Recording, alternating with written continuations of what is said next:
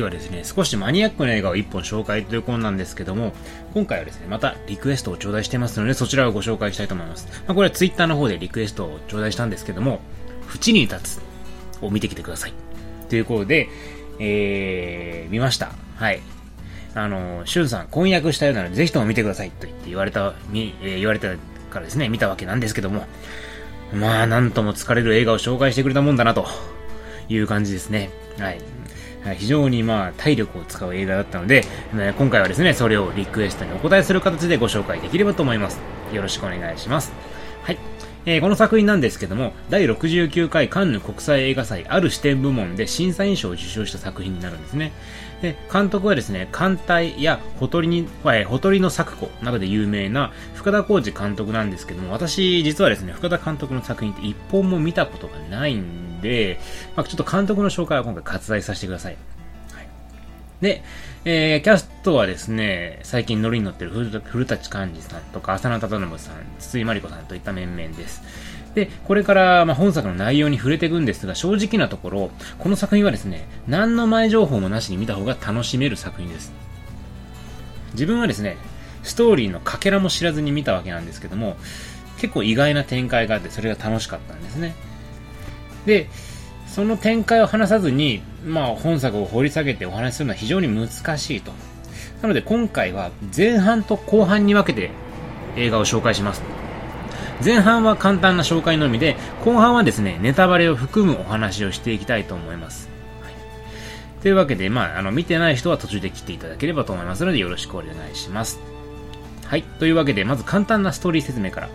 本作の主人公はですね、小さな工場を営んでいる敏夫という男です。彼はですね、妻の昭恵と娘の蛍の3人暮らしなんですけども、まあなんとも家族に興味のない男なんですね。会話もほとんどないし、蛍がオルガンの発表会だって練習しているのにも興味あんまり示さないと。で、妻の昭恵も年男に対しては敬語使ってるんですね。でも、そこに大きな問題があるわけでもなく、一つの家族としての体裁は整ってるわけなんです。で、そんな年男のもとにある日、八坂という男が訪ねてきて、年男の工場で働くことになるんですね。で、敏夫は昭恵に無断で八坂を家に住まわせて同居しながら仕事をすることになるんですよ。で、そんな八坂に最初はですね、昭恵は戸惑いを感じるんですけども、蛍に対する優しい接し方とか、彼のいたたまれない過去を知るうちに、だんだんと八坂への印象が変わっていくわけです。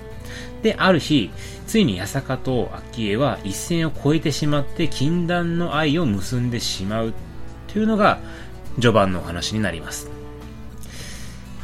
で、続いて本作を見た感想なんですけども、この作品ですね、非常に穴の多い作品だと思いました。穴っていうのは映画の中で説明がされない部分のことです。決して欠点ではないです。はい。以前、入江優監督の太陽を紹介した時にも話しましたけど、映画には説明をわざと省いて観客に補填されることで深みを生むっていう、まあ、そういった技法があるわけですね。例えば登場人物が何を考えているのかをセリフでは説明せずに、表情や舞台とか照明などによって証言することによって、この人物が一体どういうことを考えているのかっていうのを観客に想像させるわけです。そうすることで映画に解釈の広がりが生まれて、画面に映っている以上の世界観を観客の心の中に刻むことができるわけです。ただ、映画をあまり見ない人にとっては単純に説明不足と映ってしまうので、最近のビッグバジェット、まあ、特に邦画には多いんですけども、この穴をなるべく小さくして万人に見やすい映画にする傾向はあるように思います。で、それに対してこの縁に立つという映画は劇中で説明されないことが非常に多い。ですので、映画をあまり見ない人にとっては理解しがたいものがあるかもしれません。ただ、できるならわからないことを恐れずに自分の中で解釈を広げて映画の世界観を心の中に構築してほしいっていうのがまあ正直なところです。で、本作にはですね、一体どういった穴があるのかっていうことはちょっとネタバレになるので、あまり話せないんですけども、個人的に注目してほしいという点があるので、そこを紹介したいと思います。まず見てほしいのはですね、浅野忠信さん演じる八坂の服装ですね。この服装がですね、最初登場した時は白のワイシャツに黒のスーツパンツっていうスタイルなんですね。で、後に工場で働いてると、まあ、工場の作業着、純白の作業着を着るんです。真っ白なね。で、昭恵と一線を越えるときには、また白と黒の服装になって、最後にとある事件が起きるときには、純白の作業着を脱ぎ捨てて、真っ赤な T シャツになるわけですね。で、この服装の色っていうのが本作ではかなり観客の目につくように撮られてます。それが分かると、この色っていうのは観客の、あ、ごめんなさい、監督の伝えたいメッセージの一つなんだなって分かるかと思いますので、まずはこの色に注目して一体何を意味してるのかっていうのを考えてもらえたらなと思います。次に、えー、見てほしいのは宗教っていう点ですね。えー、昭恵はですね、敬虔なプロテスタントなんですよ。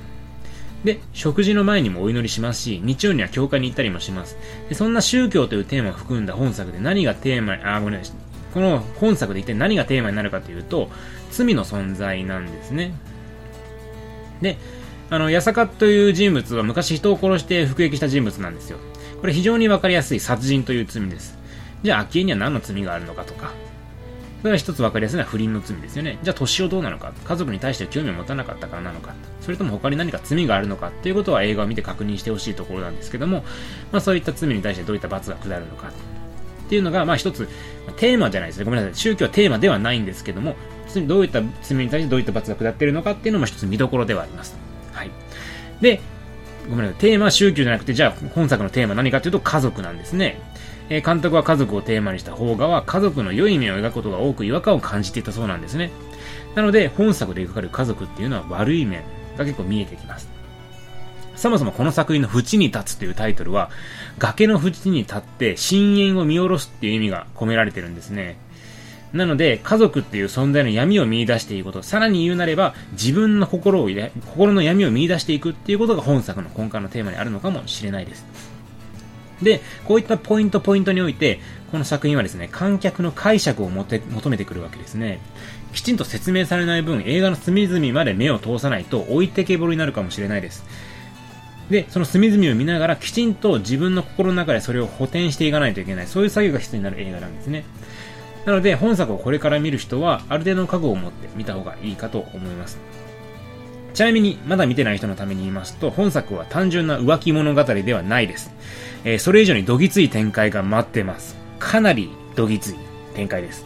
えー、このどぎつさがですね、ビジュアルとして目の前に提示された瞬間っていうのは、まあ、びっくりしましたね。こういう展開ですかと。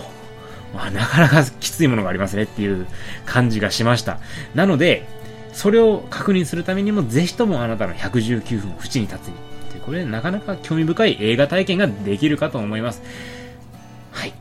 というわけで、まあ、ネタバレ抜きの紹介は非常に、まあ、簡単なんですけども、この程度に留めておいた方がいいと思います。えー、ぜひとも皆さん、まだ見てない人は楽しんでいただけたらと思いますね。はい。で、こっからはネタバレありです。ネタバレありで、この縁に立つという映画をどういう風に解釈したのかっていうことをお話していこうと思います。あくまで私の解釈ですので、監督の意向に沿ってるかどうかっていうのは知りませんし、それが正解かどうかっていうのももちろんわかりません。一人の映画好きの意見として楽しんでもらえればと思いますので、えー、まだ見てない人はここで再生をストップしていただければと思います。ここからネタバレありです。大丈夫でしょうか？聞いていただけましたか？はい。では、えー、進めていきましょう。えー、まずですね、私が映画を見進めていく中で最初に気になったのはさっきも話した八坂の服なんですね。やけに白色が強調されてるなっていう感じがしたんです。で、白っていうのは正義や純白などの善、まあ、吉しの善の象徴なわけなんですけども、それが強調されすぎていることで逆に危うい存在じゃないかっていう印象を持ちました。ただですね、まあ案の定白い服を脱ぐとですね、下には血の色にも似た真っ赤な T シャツを着てるわけですよ。で、その後、八坂はですね、あの、強行に及ぶわけですね。で、まさに、まあ、紳士的な態度の奥に深む悪魔的な部分を象徴しているわけで、で、この赤色っていうのは元々の演出ではなくて、浅野忠信さんの考えたものらしいんですね。で、この考えによって、赤色っていうのが八坂のテーマカラーになったわけなんですけども、だんだんとですね、この家の中に赤色のものが増えていくんですね。これは、家族が八坂に侵食されてるっていうことを示してるわけです。これはなかなかですね、面白いものがあったかなと思いますね。非常に色としての演出が優れてる気がしました。で、ちょっと余談ではあるんですけども、八坂がですね、あの、娘に障害を負わせたっていうシーンがあったと思うんですが、私はですね、あのシーンですらちょっと疑いを持ってて、本当に八坂が娘に障害を負わしたのかっていうところも若干自分の中ではですね、疑問を持つ点ではあるんですね。そこもまあ映画としての解釈の一つの幅になっているのかなっていう気はします。はい。で、えー、次に、この映画における宗教の存在なんですけども、これはですね、登場人物、まあ、特に昭恵の人間性を表現するためのツールであって、さっきも言いましたように根幹的なテーマではないのかなと思います。以前沈黙を紹介しましたけど、あの映画でいう宗教というのは、当然ながら映画の根幹に位置しているものでしたよね。なので、主人公があのような仕打ちを受けたのか、あ沈黙の話ですよ。沈黙の主人公がああいう風な仕打ちを受けたっていうのは宗教的理由によるものなのかを、まあ、どういった宗教的理由によるものなのかを考えた上で映画をまあ私は解釈したわけなんです。まあ、詳しくは私の沈黙の紹介を聞いていただければと思うんですけども。で、この縁に立つではですね、昭恵が宗教に対してどのような信仰を見せているかっていう点で、昭恵がどういった人間なのかを示しているように思えます。劇中でであの出てきた猿型、猫型っていうのがまあそれに値するかと思うんですけども、あの、昭恵は、まあ、猫型だっていうふうに八坂に言われますよね。能動的に神を信仰しているって自分では思っていたんですけども、実際は受動的な信仰だったっていうふうに言われるわけです。で、これによって、自ら救いを探すのではなく、救いの手が差し伸べられるのを待つ人間だというふうに考えられるわけです。で、また、昭恵は映画の終盤では自分の顔を叩くというシーンが出てきますよね。これ、悲劇の原因を自分の中に見出して自らを罰するわけですね。要するにまあ罰する、おそらくですけどこれを自分を罰することによって救いを求めていたんじゃないかと思うわけなんですけども、それに対して信仰心のない敏夫っていうのは八坂の息子に対する、えー、高しの顔をぶつわけです。要するに悲劇の原因を外的なものにしてるわけですね。まあ、ただまあそこで原因は高しじゃないっていうことがわかるから謝るわけですけども、ここの信仰をベースとした人間性の違いが見えて面白い部分かなと思います。まあこんな感じでですね、本作での宗教はあくまで人間性の表現方法なので、劇中に出てくる罪と罰の話を深読みしすぎて、登場人物に起きる悲劇がどういった罪によるものなのか熟考するのは私の中では灯籠じゃないかなと思いました。ただ、映画としてそういうのを読み解くような演出、読み解いた方がいいんじゃないかって演出はされているので、これを一つのテーマとして映画を見ても面白いと思います。それは人によるものだと思います。私はここをテーマとしては見なかったです。じゃあ、この映画の根幹は何なのかっていうと、やっぱそれは家族という存在なんですね。監督、えー、監督はですね、インタビューで家族という存在がいかに脆いものなのかっていうのを語っているわけなんですよ。要は自身、ご自身の経験の中でですね、昔、ご両親の会話があまりなかったことがあったらしくて、結構それがトラウマだったらしいんですね。で、そこから家族という存在の、なんですかね、あや、不確かさというか危うさというものを実感して、今回はそれを映画に落とし込んだらしいんですが、まあ、その本作で家族という基盤がですね、まあ、八坂によって壊されていく過程を描いているわけなんですよ。だから予告編なんかを見るとキャッチコピーでは、あの男が現れるまで私たちは家族だったっていうキャッチコピーになっているんですが、自分からすればですね、それは違っていて、最初は年男たち3人っていうのは家族ではないわけなんですね。これ分かりやすいと思うんですけど、悲劇が起きるまで年男昭恵と会話ほとんどないです。で、敬語なわけですよね、昭恵も年男に対して。で、ただ悲劇が起きてからは、これまでの形の、え、家族の形が崩壊して、それが一変するわけですよ。つまりは、それまで不完全な形で定着してしまった家族の、家族の形を打ち壊して再構築するのが後半の流れになるのかなっていうふうに思います。しかしですね、本作はですね、意地の悪いことにその再構築の完成を見せてくれないんですね。構築できたのかもしれないし、構築できずにバラバラのまま終わったかもしれないと。ただ、ある程度の希望は見せてくれてるわけです。映画の中で、障害を負ったホタルは殺した方がいいんじゃないかっていう考えが出てきますよね。で、それに対して、年尾も昭恵もだんだんと、その考えに傾倒するような形になっていくわけですよ。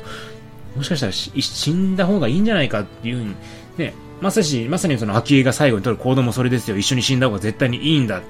ていう、まあそういうことなわけですよね。で、映画のクライマックスで、年男はですね、川の中から二人を必死に助け出すわけなんですけども、そのな、その時にですね、ホタルが川の中から一生懸命こう這い上がろうとする場面を見るわけです。